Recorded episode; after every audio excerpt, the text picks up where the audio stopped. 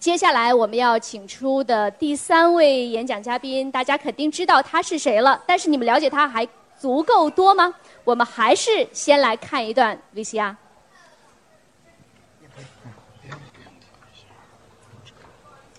喂喂喂，一二三。原来是这样，原来是这样，原来是这样，原来是点能样子啊！原来是这样。欢迎来到原来是这样，各位好，我是旭东，大家好，我是水兄，我们是东施效颦。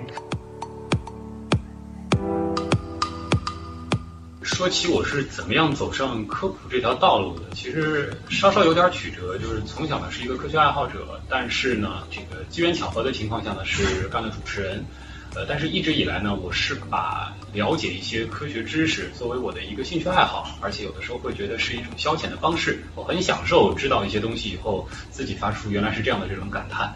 呃，但是刚开始工作的时候，其实是一个新闻主播。那个时候呢，其实台里边也没有这样子的一个平台或者说是机会，呃，可以让我非常过瘾的去做科学节目。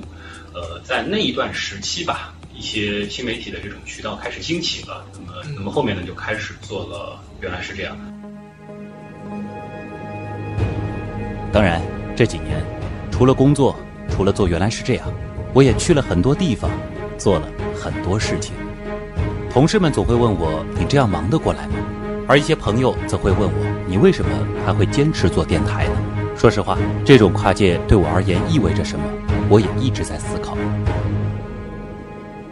因为我自己的身份比较特殊，我既是一个传统媒体的主持人，同时呢，自己也在新媒体上尝试一些不一样的科普形式。现在其实有很多的科研工作者，包括可能有一些公众，对传统媒体所传达出来的一些科普内容会有一些误解，使得现在在传统媒体要传达一些科普内容变得比较的困难。但是另外一方面呢，如果说在传统媒体的这个位置上有科学素养比较好，或者说是科学观足够正的团队。来做这件事情的话，其实也可以逐渐逐渐扭转公众这样的一种认知，因为毕竟传统媒体它还有自己的这个公信力在。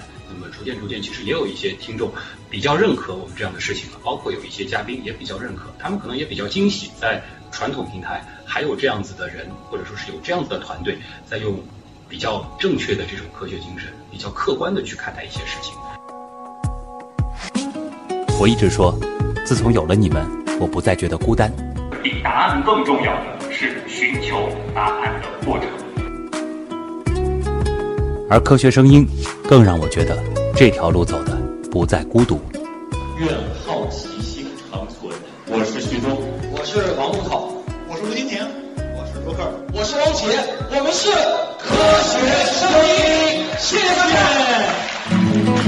说起和科学声音的缘分，一个听众啊。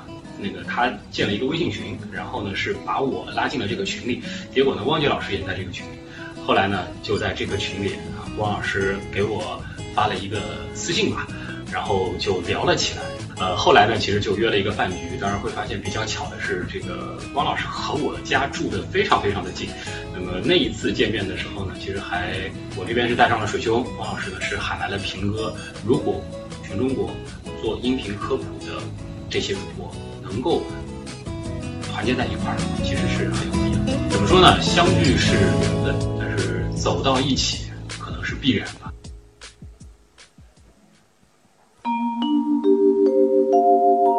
原来是这样，原来是这样，原来是这样。有请徐东给我们带来这样未来的那些事儿。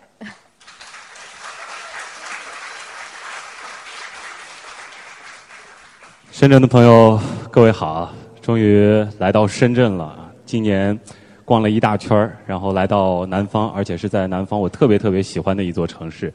今天呢，会和大家做一个这样的分享：未来那些事儿啊，可能和大家票面上的那个题目会稍稍有点不一样，但其实讲的是同样一件事儿。刚才呢，汪杰老师其实用他的这个演讲，我相信是颠覆了很多人的世界观。可能很多人听完今天的演讲之后呢，哎，半夜可能要一两点才能睡。如果我后面的这个分享你听完了，再加上思考的话，有可能今天晚上就不睡了啊。嗯，也是一个从另外一个角度去看待我们现在所处的这个时间，到底对于这个宇宙来说，对于我们来说意味着什么？所以会和大家来聊聊未来，也算是理性的力量北京站那个分享的续集啊。这个是几百年后的事情，太多的科幻作品当中都会有。其实我只是想简单的略过这些东西，它八成都会实现。很多的情况，这个是在一个假设当中的这个环形的未来的空间站当中，我们可能会有这样子的城市。这些事情，哎，想想很美好。在未来，我们可能在月球上也会有一个基地，又或者我们会有星际穿越这样子的一些东西啊。这些东西其实，在今天的主题当中，它根本不能叫未来，它就是现在此刻马上就会来的东西。为什么呢？我们接下来去看。好，从这个时间开始，我会和大家正式的来分享今天可能会涉及到的各种各样的内容。首先，先来说一说我们在聊未来的时候，我们要有一个正确的认知，因为我们没有一个人有超于人类、超于自然，或者是超于这个宇宙的这种全知的能力，所以我们不可能知道未来的事情它到底会如何发生。但是好在我们现在有了科学，我们有了天文学，我们有了物理学，我们有数学，所以我们对于很多事情可以有一定程度的预测。所以今天接下来我们去看的这些未来可能发生的事情，主要就是基于天文、物理，包括数学，还有地质学、气候学等等。我们一起来看看未来究竟有可能经历些什么。当然，这些事情可能我们有生之年是不可能看到了，但是好歹在今天能够过过瘾。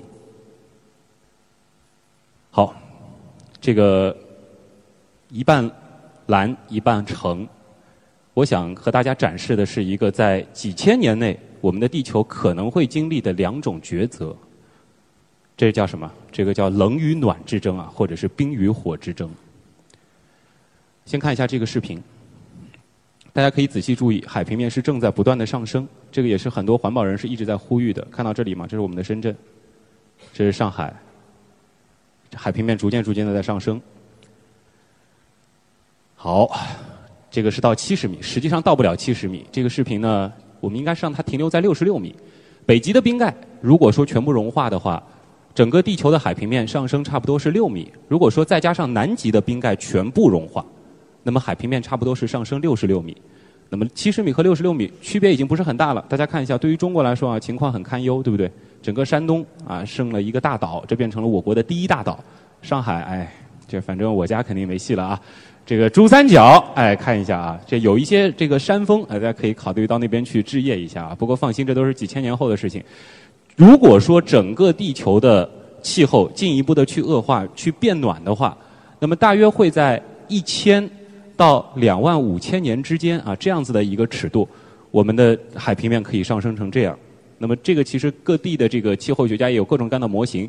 比较危险的是什么呢？就是说以前可能每年它只是上升零点二、零点三毫米，那么近几年呢，比如说像一五到一六年，中国的这个海平面是测得了是三十二啊，这个数字其实就比较吓人了，就是说是呃三点二毫米，这个数字就比较吓人了。好，呃，这个是之前他们做的一个预测，我们可以简单的看一下全球的一个分布啊。这个比较惨的这个国家，你看这孟加拉国。这个这个几亿人口直接就就全部淹了。我们中国其实也挺惨，你想我们发达地区全部是在这儿，对不对？好，这是欧洲的情况，反正大城市几乎全灭。这个正好可以和平哥的分享做一个结合啊，因为大航海时代给我们带来了一个全球经济最发达的人口最集中的城市，其实都是在沿海。所以如果说海平面上升，当然是上升到一个非常极端的情况下的话。现有的这些大城市基本上全部玩完。非洲，哎，非洲情况其实真的很好，可以考虑去那边置业啊。这个南美啊，也也也够呛啊。好，这个是澳大利亚，你看它中间会出现一个非常非常大的一个内陆啊。南极洲，你看也不错吧？感觉好像绿意盎然了。好，这个是北美，其实也可以看到整个的佛罗里达啊，包括这一片，其实他们的纽约。整个的这个淹的情况非常的严重，那么这个真的就是我们在之后的几千年，我们的后代必须要面临的未来吗？难道世界上在未来的几千年，像咱们西藏这样地方的这个房价会直线飙升吗？其实也未必，因为其实对于整个气候的变化，学界一直是争来争去的。到底人类的这个活动是让地球正在变暖，还是说我们这样子的一个活动是在保护我们呢？好，同样的一个视角，我们看看另外一种可能性。另外一种可能性，这个也是北美，其实是一个视角。整个的加拿大是不是全境全部都被冰封了？看看纽约，严严实实的被封住了。这其实，在地球上，在相当漫长的一段时间里，起码近一百万年，这样子的卫星图，如果说我们有能力回到过去的话，是经常能够看到的。这是什么？冰河时代，对不对？冰川期下边呢分为间冰期和冰期，而冰期的时候，其实整个的冰盖是处在一个推进的这个状态。间冰期，我们现在处在的这个时间是冰盖它在退缩的这个状态。这里面呢，其实就有一个冰期回旋的一个概念。当然，这个相关的影响的因素非常非常的多，这个只能简单的和大家说一说。就是比如说，原来是这样和大家说过，地球我们的这个自转。它其实还有一个岁差这样的一个概念，包括地球和太阳的这样的一个公转。其实我们的这个近日点、远日点，它的这个椭圆，它其实也有一个离心，就是我们的这个近日点，它在一个差不多十万年到四十万年的这样一个时间尺度内，它有的时候会离太阳更近一些，离它会更远一些。而我们的这个倾角，我们的轨道倾角，其实会在二十二点五度到二十四点一度之间也有一个倾斜，这就会使我们地球接受到太阳的这个能量发生各种各样的变化。当达到一个比较有意思的值的时候，可能就会开启一个冰河时代，又可能会开启一个变得比较温暖的时代。当然，这只是说是在太空当中的一些影响，在地球上，包括我们冰盖的整个的反照率、云层的这个反照率，其实都会对它产生影响。那其实之前就有一个预测，我们现在的这个建冰期，我们这一次的温暖已经是来之不易了。从现在开始往后的一千到两千年，可能任何时候我们都有可能重新回到这样一个情况。那么那个时候。这是后天，这个是当年的那部科幻电影，很多朋友应该印象很深。它其实也是讲到了一个气候的变化。这是千年这个尺度的时间范围内，我们有可能会经历的一些东西。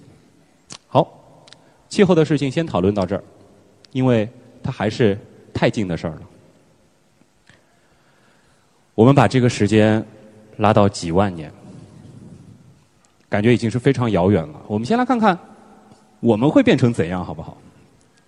好，这个我们现代人，那其实之前有一些好事的科学家啊，他做了一个从现代到十万年左右，他们预测人类未来会变成怎么样。我们来看看啊，一点点变化，好像和这个我们现在的人长得还没什么太大区别，对吧？你们发现吗？就眼睛变大了啊。他们是怎么理解的？就是说，在之后的几千年，我们可以和这个机器有更多的融合。为了让我们的这个眼睛当中装更多的这种 传感器啊，我们的眼睛开始适应性的变大。然后下一张，哎，肤色变深了。这个是人类的一个可能的未来，因为现在是逐渐逐渐的在融合。其实，整个人类的这个人种，如果说把这个时间继续拉长几千甚至是几万年的话，我们很有可能会被。逐渐逐渐的融合成一个类型的肤色啊，再后面，这就有点诡异了，是吧？这个是十万年。当然，其实这个是我个人觉得放在今天的这个现场，大家看上去觉得还还能看的啊，因为起码颜值还不错。这还有一些就是说，这个的大脑已经变成这样了，然后人是这样子的，这都有可能。但事实上，这个今天并不是我特别想探讨的部分，因为它太科幻，很多东西它公说公有理，婆说婆有理。像我个人还认为，可能一千年以后，我们整个人全部都已经机械化了啊，全部赛博坦化了，这也不是没可能的。我们来看看整个的宇宙的这个尺度下，有哪些事情在接下来的几万年里面会真实发生的？这个是什么？我刚才其实提过岁差。哎，谁能找到北极星？现在的北极星是这个，对不对？大熊星座，这个是天龙座，这里有一颗星是天龙座的阿尔法右枢，它其实是一个三点六等左右的星，很暗，但是呢，它却是天龙座的阿尔法，为什么？看一下它的这个时间，公元前三千年，因为岁差的关系，北极星，也就是说我们极轴所指向的位置，其实在两万五千多年的这个时间里面，它会完成这样的一个循环。那么在古埃及文明最繁盛的时代，那个时候的北极星就是这一颗，我们叫幼书，西方叫天龙座阿尔法。那个时候，他们造了非常多的观测设备，就是为了去观察这一颗星它的一些变化，因为他们觉得这是代表法老、代表无上的荣耀，就像我们对于北极星的认识一样。再往后，这个是八零零零年，一万年，这个是公元一万四千年，离现在是一万两千多年之后，这个是织女，它呢会变成北极星，当然这个时间已经很远了，哎。这个时候，我觉得马上又七夕节了，有一些朋友可能又要想办法怎么样去筹备了。如果是一万四千年之后还有这样一个节日的话，我觉得牛郎已经根本没有任何资格和织女抗衡了。人家是位于北极啊，至尊女皇，对不对？好，这个星座谁认识？没有人认识。这个是一个过去啊，这是十五万年前的什么？十五万年前的。北斗七星，为什么？我们看一下，这是如今的样子。对，这个大家认识了吧？这个是北斗七星，刚刚是十五万年前，十五万年之后，如今北斗七星是变成了这样，大家最熟悉的一个星座的一个连线——大熊座的尾巴。那么，这个是什么？还是它？十五万年之后。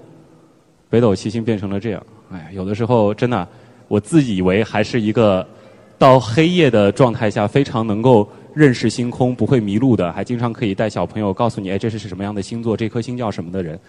如果说我真的有个什么人体冬眠技术，穿越到未来了，哎呀，这个认星能力全部丧失。为什么？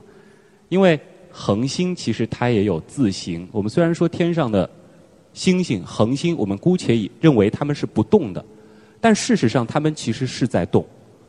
太阳也在围绕着银河系公转，这些恒星它们其实也都有自己的自行，速度非常非常非常的慢，慢到什么程度的？每年可能是零点一角分，这是一个非常非常非常的小的一个值，我们用肉眼是根本看不见的，但是望远镜能看见。好，接下来我们来看一段视频，我们来感受一下。很多时候我们觉得天上的星星是不动的，但是如果说我们把它们的这个动给加速了。当然，这是一个预测，因为我们并没有那么长的一个时间可以去观测它们。我们来看看宇宙加速版的宇宙是什么样的，能看见吗？这是盖亚做的一个视频，这些都是星，这些都是恒星。看看这个时间，这是从我们之后，这个是年，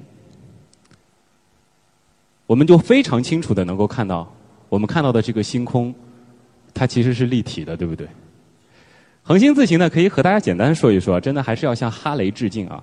哈雷当时他去对比之前的一些研究，哎，他发现托勒密啊，发现这个希腊人两千年前啊，这个他们对他来说是一千多年前，他们对于一些恒星的一些观测的一些记录，哎，出现了一些误差，他在想这个误差到底是怎么回事？之后呢，他就推出了，原来恒星其实它也是在动的，而不是最开始想象当中是一个漆黑的天球上戳出来了一个个洞，然后外面的光透了进来。这个时候，我们对于这个宇宙的认识其实又得到了进一步的拓宽。所以，刚刚的那个结论是什么呢？在距今几万年到十几万年的这个时间里，如果说我们再走到夜空当中抬头仰望的话，那个时候的星空和现在已经非常非常的不一样了。更刺激的还在后面，这个星座谁认识？我们可以按一下灯，对。哎，很多天爱啊，生锈四啊，这个是猎户的腰带。今天不带大家认星，我们呢来看一看猎户它可能的未来。啊，这个是猎户的一个连线啊，这个在冬天的时候非常非常的明显，这个天文爱好者一般最喜欢的星座之一了，因为它非常的亮。好。我们要看的是什么？要看的是这颗星。这个是什么？参宿四，它是一颗红超巨星。根据预测，这颗红超巨星它可能在一百万年内爆炸、爆发，变成一颗漂亮的超新星。而且这颗星它离我们只有六百四十光年，也就是说非常非常的近。如果说它爆炸的话，哇，那个时候的猎户座它可能是这样的：夜空。是一个什么样的概念呢？有人说说的最夸张的，说是夜晚被照亮成白昼。但是我比较接受的一个观观点是什么呢？就是说这颗星在白天是肯定能看见，因为它有两满月的亮度；而在晚上，即使没有月亮的时候，深锈四爆炸的那一段时间，我们也能够看到有一颗星能够像满月那样，起码把我们照出些许的影子。当然，刚才说了恒星自行，等生锈四爆的时候还用这张图呢，或许有那么一些不科学。但是为什么我还是用这张图呢？因为我们之后讨论的很多事情，其实都涉及到了一个重要的东西，就是概率。刚刚说了，它有可能在一百万年之内爆炸，并不是说它一百万年之后才会爆炸，而是从现在开始到一百万年之后，它随时可能爆炸。由于这颗恒星离我们有六百四十光年，也就是说，它也有可能在六百四十年前就已经爆炸了，只是那个爆炸的光芒还没到我们这儿。也许明天。啊当然，这个也说不准啊。我们可能就能看到它的这个爆炸。这个其实作为天文爱好者，心里期盼的就是有生之年能够用肉眼看一颗超新星的爆发啊。这个经常会说生锈四什么时候爆一爆。当然，从现在开始到一百万年之后啊，它都有可能。我们来看看猎户座的这个恒星自行啊。相对来说呢，你认识猎户座啊，这后面的这个几万年的时间呢，还比较管用啊。哎，抱歉。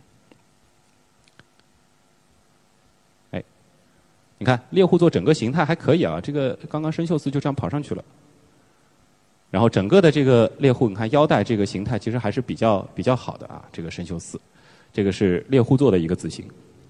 好，这个是生锈四。其实为什么要提一下生锈四呢？因为之前那个二零一二的时候，是不是传那个什么世界末日啊？很多人说这个生锈四。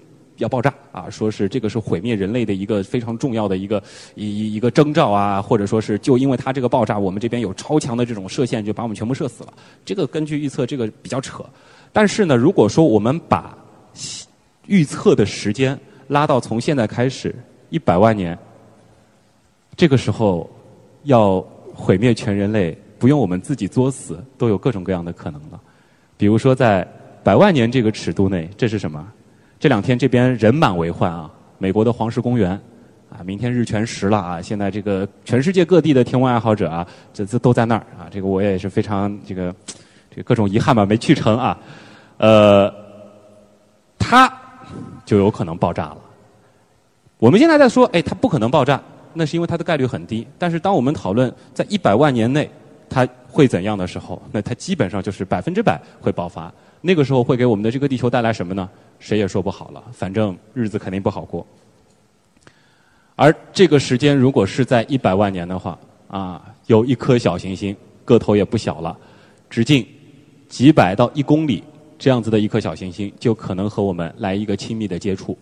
如果说是掉到上海或者是掉到深圳，这个日子就真的不太好过了啊！起码这一个三角洲基本上全毁，就这样。但是对于整个地球来说呢，问题还不算是特别大。好，这个也是一个概率啊。这个概率意味着什么？就是科学家说了，它从现在开始到一百万年内，或者是到两百万年内，它有可能发生。那我们也没法排除它明天就来啊，明天就来这个概率比较小。它明年就来这种事情也不是不可能啊。好，我们接下来聊聊更远的事情了，几百万年以后。这个很好，很好玩。刚刚说了恒星自行，其实银河系当中的各种各样的恒星其实都是在动，对不对？我们之前其实很熟悉比邻星啊，现场也有一些是我们原样刀友会比邻的朋友。比邻星离我们最近，但它只是一颗临时的比邻星，就像北极星一样。北极星它不是一个固定的，它只是在这个位置的这颗星就是北极星。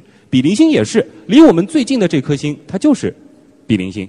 好，在几百万年之后，比邻星它会离我们。慢慢的远去，而这个时候有一颗格利泽七幺零，它是一颗红矮星，红矮星对不对？我们知道很暗很暗，比邻星在地球上肉眼根本看不见，而这颗红矮星它会达到一个什么样的距离呢？它离我们只有一点一光年，比邻星是四点二二光年，它离我们只有一点一光年，这个时候其实很爽啊，在地球上看这颗星的话，当然几百万年之后啊。它差不多有天蝎座的星宿二那么亮，我不知道有没有天文爱好者有这样子的一个印象的话，就是在夜空当中，它会成为最亮的一批恒星之一，而且它是我们的离我们最近的一颗恒星是一颗红矮星，这可能也是我们为数不多的可以在地球上用肉眼看见红矮星的机会。它也会和我们的太阳有那么一段蜜月期。它会给我们带来一个什么样的影响呢？因为它离我们实在是太近了。那么根据预测啊，因为它到的这个位置其实已经和奥尔特云非常非常接近了，那它就会对我们太阳系产生前所未有的引力射动的这个影响。那个时候，地球上很有可能经常会看见各种各样的彗星。它会把那些脏雪球、那些冰块，哎，改变它的这个轨道，往我们这边来抛。啊，这只是其中的一个脑洞。美好的浪漫的事情差不多了，我们来看看几千万年以后的事情。这颗恒星，呃，这颗行星谁认识？有人说土星。我们说的是几千万年之后的事情。火星。为什么？火星没有环，对不对？这颗环是什么？火星有两颗卫星，对不对？有一颗是火卫一，它其实每年是逐渐逐渐的在向火星靠近，只是这个速度非常非常的慢。但是几千万年的这个时间一来，它会在三千万年到五千万年之间进入火星的洛希极限。这个词今天不展开了，时间关系。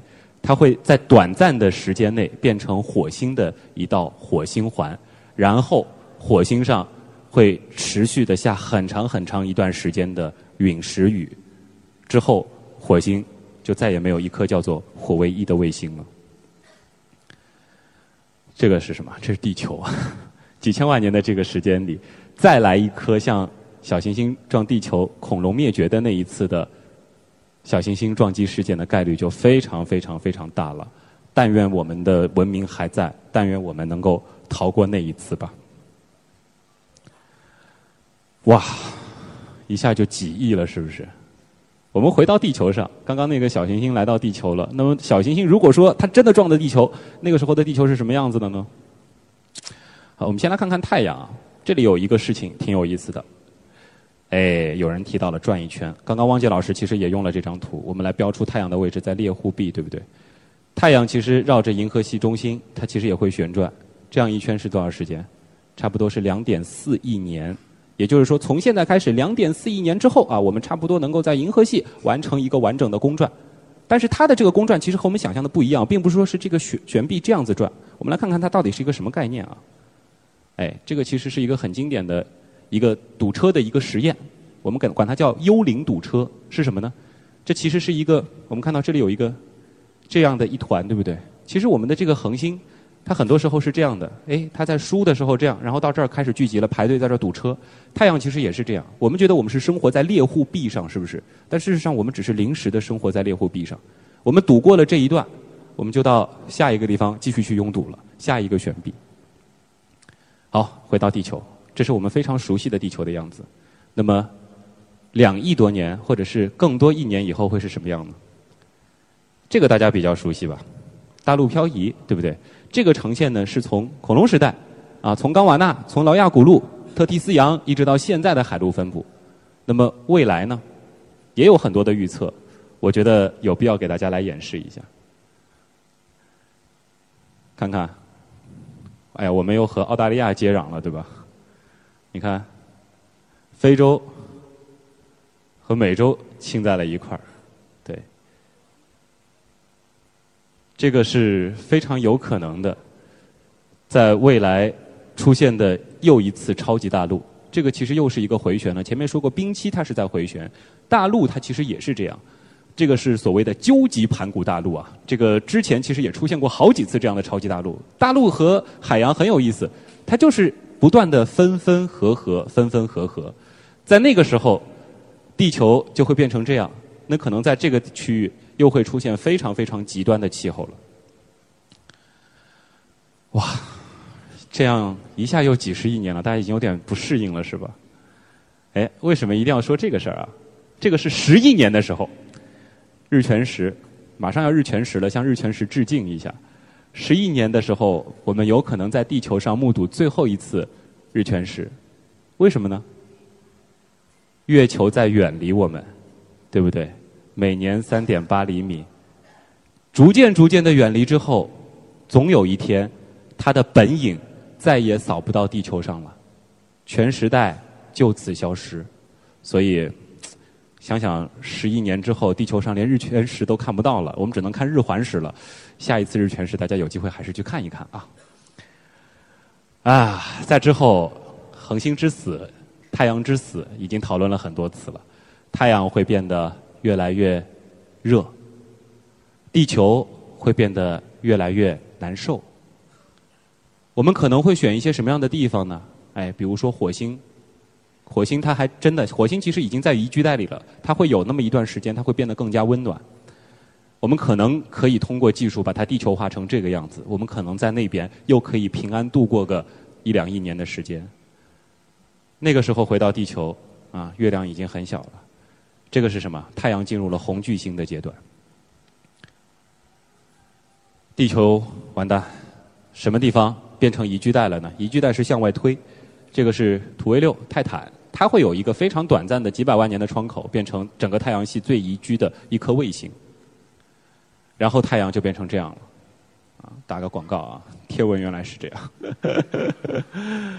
好，继续看，几十亿年的时间还会发生什么？这是上一次在理性的力量北京站和大家分享过的 M 三十一，它在几十亿年的时间里会逐渐逐渐向我们靠近，和银河系融合。今天看个视频看得更爽一点。这是我们的银河系。这个是 M 三十一，这个是 M 三十三，这三个就是我们它的这样的一个合并。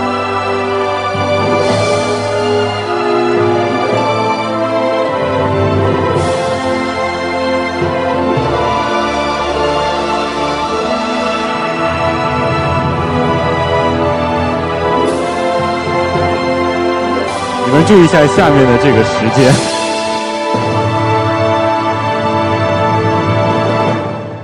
有人说，星系合并的时候会不会对我们产生什么影响？你看看我们刚刚把这个速度加了多快的速度。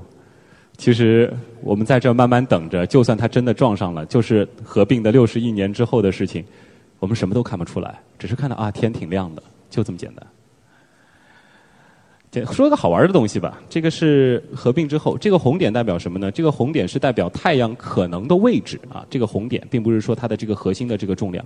啊，它在这样子的一个并合，我们看到这个时候太阳就可能分布在任何一个地方了。这个是他们的一个轨迹。这个呢也是啊，这个是代表，这个是我们的银河系 Milky Way，这是 M 三十一，其实还有个 M 三十三，在这次合并当中，它也会被扯进来一部分啊，它的主体会在这里。时间关系，我们快一点，因为还有一些事情没说完。几百亿年之后，几千亿年之后。为什么没有了呢？当然有，这是一个可观测宇宙的想象图。刚才汪杰老师其实也提到了这张图。那我们要说的是什么呢？到了几千亿年以后，其实如果我们所处的这个星系还有天文学家的话，他们可能会很无奈。如果我们的知识没有传承下去的话，因为对于他们来说，随着宇宙的膨胀，可观测宇宙就只剩下了本星系团那么一点儿可怜的星系。那个时候的。汪杰老师，他可能就做不出这样子的一个演讲了。我们往外看，有那么多、那么多、无限多的星系，因为能看到的就剩这么点了。我们真的变成了一个宇宙当中的孤岛，而这一切，它是一定会发生的。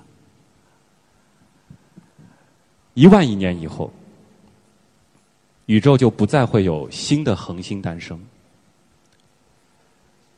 而在一百一十万亿年之后。所有的恒星，它都将熄灭，宇宙进入了一个黑暗的时代。中间还有很多很多的以后，我们快速略过。我用的是很很久的、很久次方的以后。宇宙的结局，现在很多人可能会提到热寂说，这个不展开了，因为已经提示我时间到了。但是。简单的提一提吧，就是说它是一种可能的，根据热力学来估算的，达到一种热平衡状态的，一切都在没有意义的一个宇宙。那么这一刻大概要多久呢？这个我一定要说。谁能读出这个数字？说实话，我都不太确定我能读出这个数字吗？是十的十的一百二十次方的次方。这是一个什么样的概念？这个是那个年以后啊。我们想象一下，如果说我不用这样子的科学技术法把这个词、这个数字写出来的话，我真的就把十后面的这些零写出来，我们要花多长的时间？想一想，一年，告诉你好不好？如果说从宇宙刚刚诞生之初到现在，我就开始写这个数字，我一秒钟写五个零，手速已经很快了，对不对？我只能够写二点六乘以十的十八次方，差不多是这样子的一个位数的零。然后我把这一切压缩成一秒钟，然后我再一次的去写，这样子循环六到七次，我们差不多能够把这个数字写下来。注意啊，是写出这个数字，而不是代表它真实真实发生的这个年。有人想想宇宙的结局很远很远很远。哎，但又想宇宙它终有一天会结局。那如果说它真的是按照我们现在的这个预测，它到了那个结局有多远呢？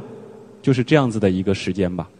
这个时间对于我们来说，其实真的已经完全无法想象了，是不是？可能刚才我描述的到一万亿年之前的那些，我们已经觉得非常遥远的那些精彩的事情，对于这个数字来说，什么都不是啊！真的，连什么都不是，都什么都不是了，是不是？好，最后我想说什么呢？